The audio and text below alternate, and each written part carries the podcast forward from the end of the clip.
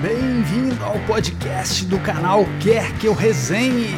As melhores resenhas de discos você encontra aqui, aqui, aqui,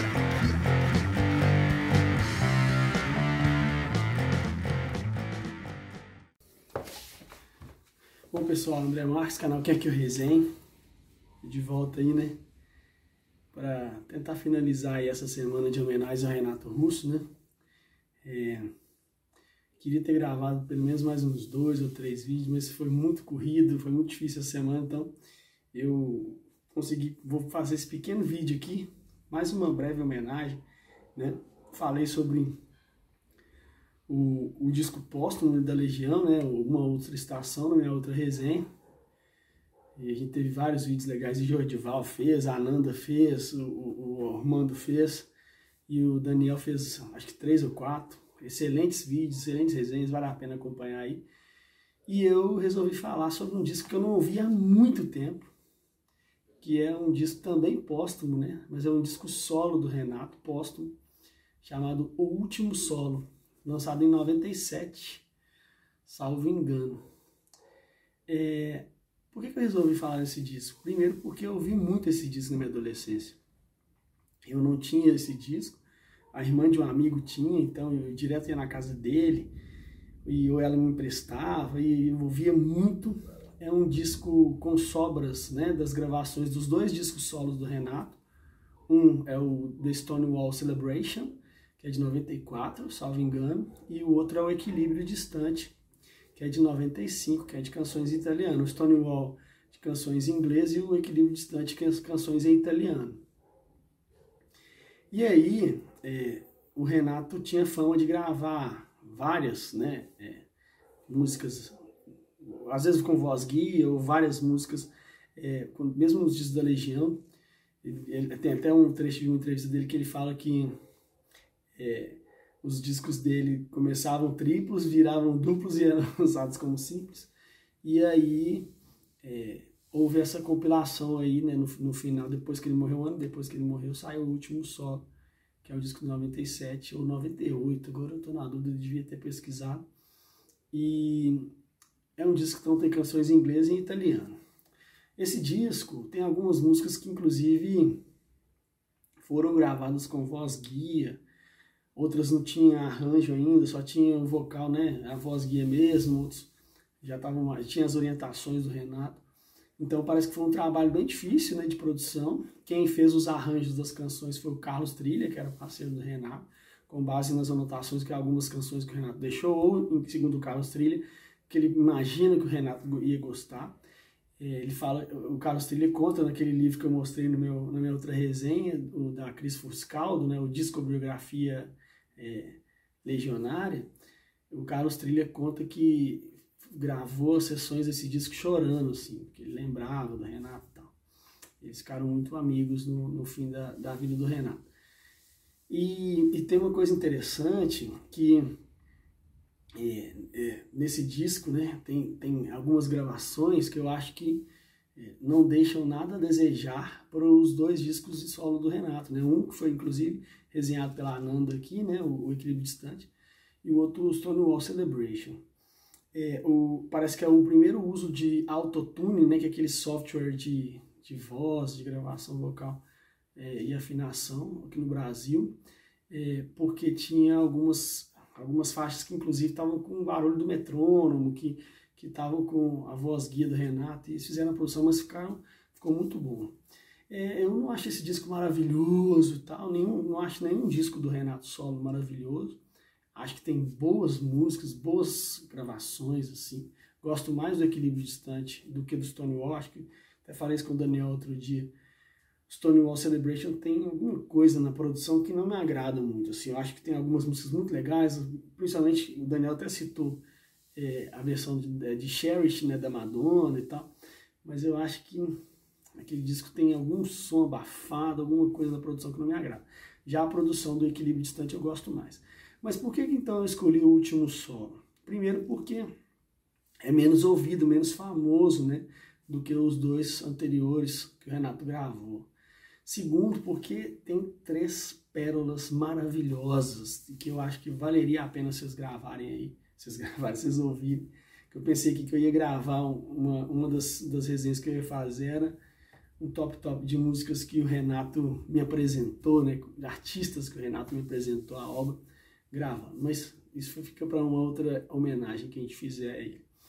E esse disco tem só oito músicas, né? Tem uma, tinha uma nona faixa que é, na verdade, é uma faixa que se chamava interativa, né? Isso agora é cringe, não é nem cringe mais, diz que falar cringe agora é cringe. Tem, os jovens hoje já falam outras coisas, noob, noobs, sei lá, que é uma coisa batida, defasada, enfim. Mas era o máximo de modernidade, era um CD com faixa interativa. Tinha um clipe, a última faixa do disco, e também tinha uma entrevista com o Renato e tal. Mas em oito canções, por que eu escolhi o último solo? Essas três pérolas. Uma, a primeira canção que abre o disco, Hey, That's No Way to Say Goodbye. Canção do Leonard Cohen, um dos maiores poetas da música, um dos maiores artistas da história da música pop. E, e essa canção é simplesmente arrebatadora, fantástica, maravilhosa, tem uma letra sublime, é uma das letras mais bonitas. O Leonard Cohen é um poeta, para muitos, ali do, que se equipara ao Bob Dylan, que é Nobel, né? é, de literatura, inclusive. Né?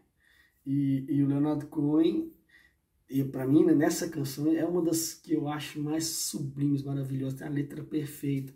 Eu lembro que na época, quando saiu esse disco, né, a revista Bis saiu com, dentro da revista Showbiz na época, a tradução dessa canção e eu pirei. Eu falei assim, nossa, mas que coisa estupenda.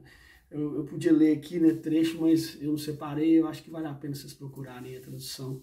Hey, That's No Way to Say Goodbye. E a versão do Renato é belíssima. Poderia estar tá num disco da Legião que fosse. É, é, é muito bonita. É, é sublime.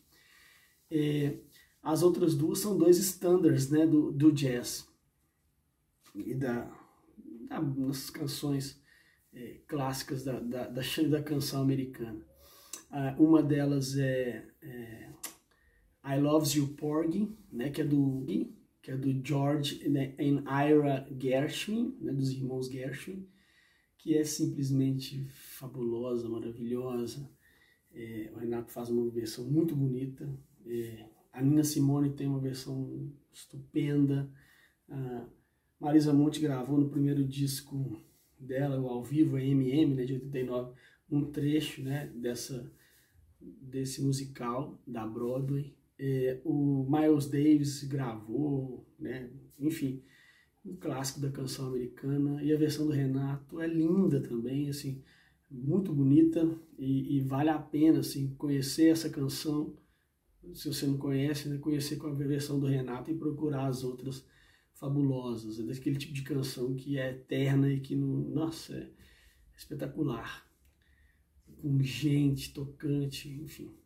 E a outra que eu queria destacar aqui, né, que é também maravilhosa e é uma gravação também perfeita, é Change Partners, Partners que é, é do Irving Berlin e também é uma, um clássico da, da canção, da, dos musicais da Broadway, da canção americana dos anos 30, e o interessante dessa gravação é que o arranjo ele imita aquela sonoridade né, daquelas canções de rádio da década, das décadas de 40, 50, né? Então, é, um arranjo meio vaudeville, inclusive, mas a sonoridade mesmo, parece que o som sai de um radinho assim lá no fundo.